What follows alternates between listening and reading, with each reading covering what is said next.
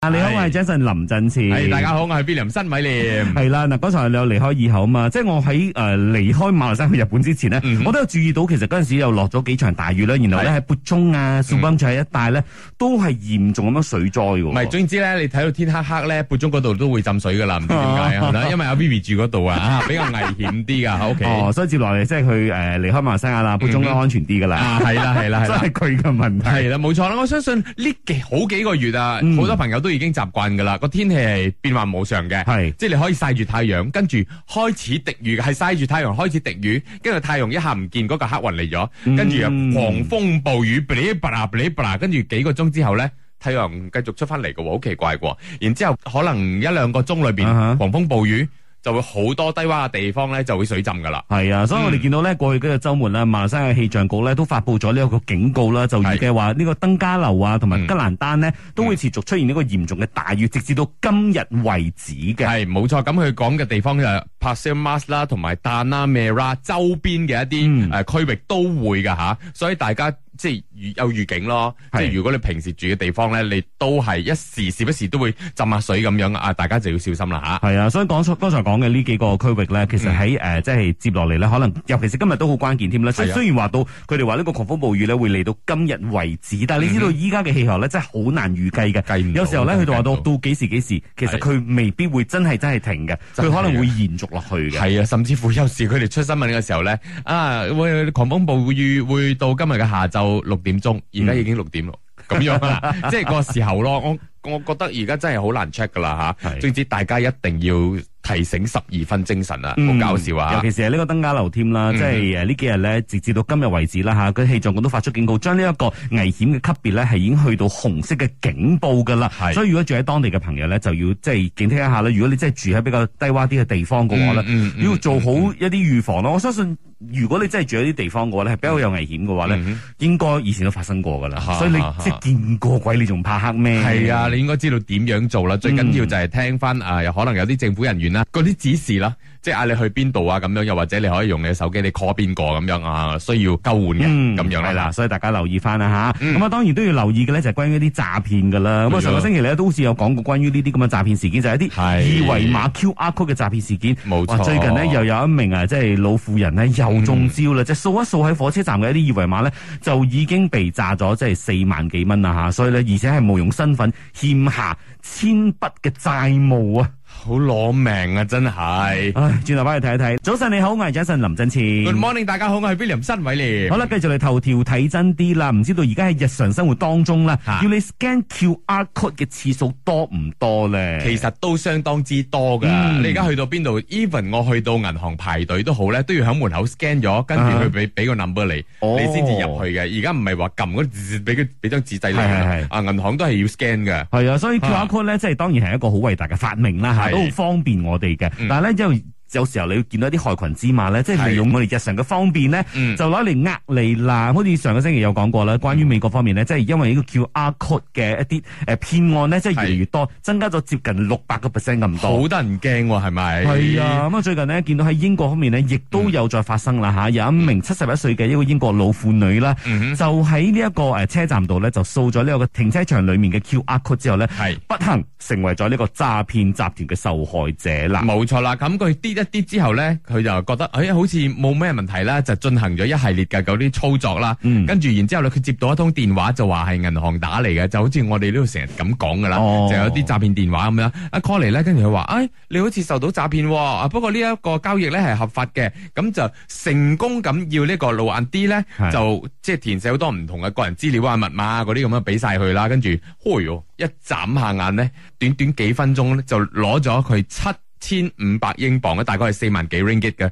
呃呢個貸款啊哈啦，跟住因為冒充啊，係冇呢一個老婦人嘅一個名啊，又或者一啲個人嘅資料咁樣，跟住再簽咗上千筆嘅債務啊！哇，真係光灰咯，唔係淨係攞咗你銀行啲錢係啊哦啊，你仲係啊要孭債啊？呢鋪真係啊！佢哋甚至乎更改咗佢嘅呢一個地址嘅資料，要求銀行咧就寄送新嘅卡俾佢哋。係直至到咧呢個銀行封鎖佢嘅帳戶嘅時候咧，嗯嗰個詐騙行為咧先至被停止啊，冇錯，幾不無過辜喎。係啦，不過好彩佢嘅銀行咧都負翻啲責任咁樣啦嗯吓，俾翻部分嘅款項佢啦，但係亦都有诶四千幾英镑咧係未追得翻咁樣嘅，但係問題係，好似最初嗰個問題啦，就係佢 scan 咗嗰個停車場嗰個 QR code，嗯係所以即係呢啲其實就係假嘅 QR 嚟噶咯，係啦即係就要氹你入搭，你 scan 咗之後，我先慢慢再用其他嘅方法咧去而且氹嗯資料你。啊嗰啲係啊係啊係啊所以導致好多可能年紀大少少嘅呃嗯朋友咧，佢就。好驚呢啲嘢，好驚用呢啲嘢。啊，我唔用啦，我唔用啦，咁辛苦儲嚟嘅錢，大佬，你一白白咁樣俾人呃走咗係啊，俾人呃咗到，我亂咁 scan 嘢咩？唔係亂咁 scan 啊，我有用，我要俾少少錢我先至 scan 啫嘛。你一 scan 就咁樣咯，邊度係喎咁用啊？而家所以好似呢啲咁樣嘅 QR code 嘅一啲誒，即係詐騙，我哋應該點樣防範咧？真係唔知，我覺得要揾個專家上嚟傾一傾啊好啊好啊係好啊好啊我哋去揾個專家上嚟傾一傾啊！ OK 大家都都要留意翻下，即係但係唔好陣去間亂 scan 嘢啦但嚇係陣間你九點請嘅係阿鳥喎。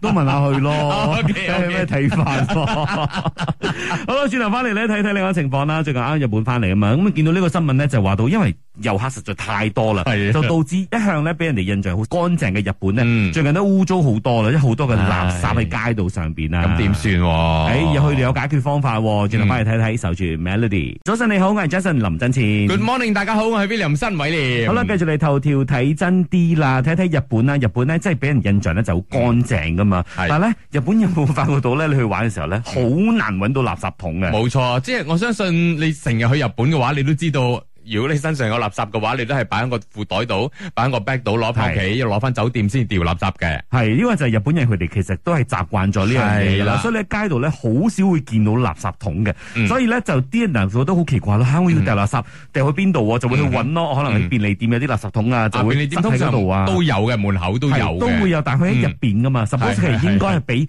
你喺入邊製造出嚟嘅垃食圾嘢，係啦，啊而唔係你自己其他地方製造出嚟嘅垃 圾攞去嗰度抌嘅。啱啱啱啱啱嗱，雖然係一路都好乾淨啦，冇垃圾桶咁樣嘅，但係因為隨住外國嘅遊客好似 Jenson 咁樣啦喂，不斷咁湧入去 呢一個誒東京啊、大阪啊、廣島啊、京都等等嘅地方啦，咁逼住咧政府要用呢一個智能垃圾桶嚟對付 Jenson 啦。誒哎做咩對付我？其實咧就係因為啲遊客好多，可能佢佢哋唔習慣咧，好似嗯袋住啲垃圾咁樣啊，係變成咧有啲可能佢就會誒一個唔覺意就隨街掉垃圾啊嗯，嗯就令到呢一個街度咧就比較污糟啲。的而且確我係今污次糟見到咧嗯係有多咗啲垃圾嘅，係真係真係污係糟多咗咗，嘅，係啦，多咗啲垃圾喺地下度嘅。係啦，因為對於日本人嚟講咧，佢覺得頂唔順啊，太污糟啊咁樣，嗯因為佢哋慣到係點樣咧，將自己嘅垃圾帶翻屋企，如果要掉咧，仲要洗乾淨嗰啊張要白色分紙類咁要樣。分類先至可以掉，佢哋已經習慣咗，但係對於我哋即係外國人啦，入嗯去就唔知道呢嘢會嫌麻煩咯。係咁樣啊，咯所以剛才講咧，佢哋會採用呢個智能嘅垃圾桶係點樣咧？嗯即係佢哋嗰個智能垃圾桶咧，入邊係有呢一個太陽能嘅電池板嘅，係就可以俾個垃圾桶咧自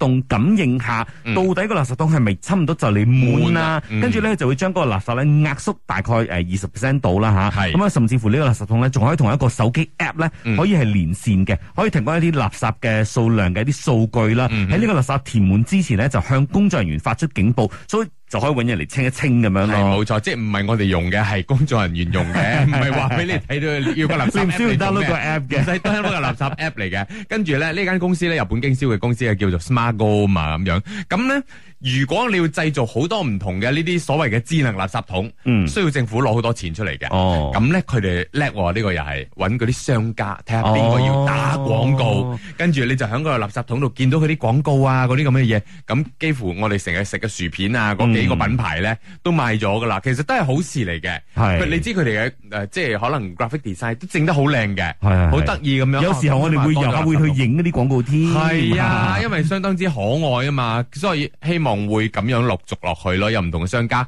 俾錢去即係資助個垃圾桶，嗯。又或者助養個垃圾桶咁樣啦 助養垃圾係啦係啦係桶啦，但我好奇啊，即係好似呢啲咁樣嘅智能垃圾桶嘅生成同埋呢個生產啊，嗯哼，快唔快得過大家製造出嚟嘅垃圾先？好難講係啊，咪可能而家年尾啊嘛，嗯即係遊有客客潮比較較旺啲係啦啦。。咁過咗遊客潮咧，可能會比較 OK 啲嘅。 O K，咁睇睇會唔會去解決到呢啲咁樣嘅垃圾嘅問題啦吓。嗯咁啊轉頭翻嚟咧，我睇睇健康啦。咁啊最近呢，就見到一啲數據咧，就世衞組織宣布咧，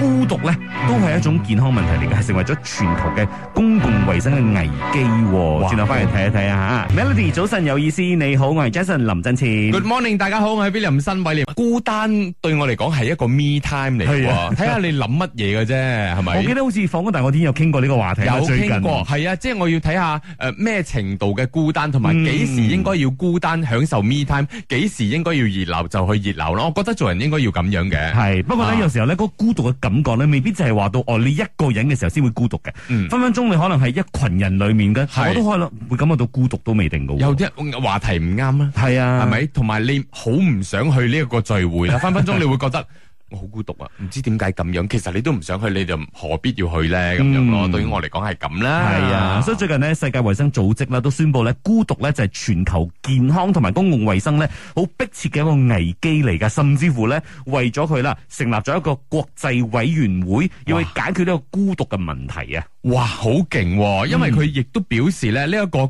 孤獨咧對健康嘅危害係相當於每日食十五支煙啦，嗯對誒呢一個健康嘅威脅，甚至乎係大過你肥胖啦、缺乏運動咁樣嘅。咁好多人都認為，哦，孤獨啊，誒應該係嗰啲已經開發嘅國家嘅問題啦，唔關咩咩其他人嘅事啦。但係其他地方都係一樣一。講到老年人啦，平均每四個就有一個係孤獨嘅。嗯嗱、講到老老年人 feel 到孤獨咧，其實咧係會患上呢、一個誒、呃失智症啦，風險係增加咗五十個 percent，甚至乎再患上呢一個冠狀嘅動脈疾病啦，同埋中風嘅風險咧，亦都增加三十個 percent 咁多係㗎。喎嗱，剛才嘅數據咧就關於老年人啦，但我啊嗯相信咧，即係呢個孤獨影響緊嘅咧，就係唔同嘅年齡層都會有嘅，嗯唔同程度嘅影響咯，嗬。所以係有冇發覺到自己孤獨而影響到自己嘅呢個心理或者係生理嘅健康咧？呢樣嘢咧都係值得依家嘅呢一個社會咧去關注下嘅。嗯冇錯啦，即係而家如果你真係唔係話算太嚴重嘅話咧。嗯，盡量咪揾下你身邊啲好朋友傾下偈咁樣，嗯吹下水，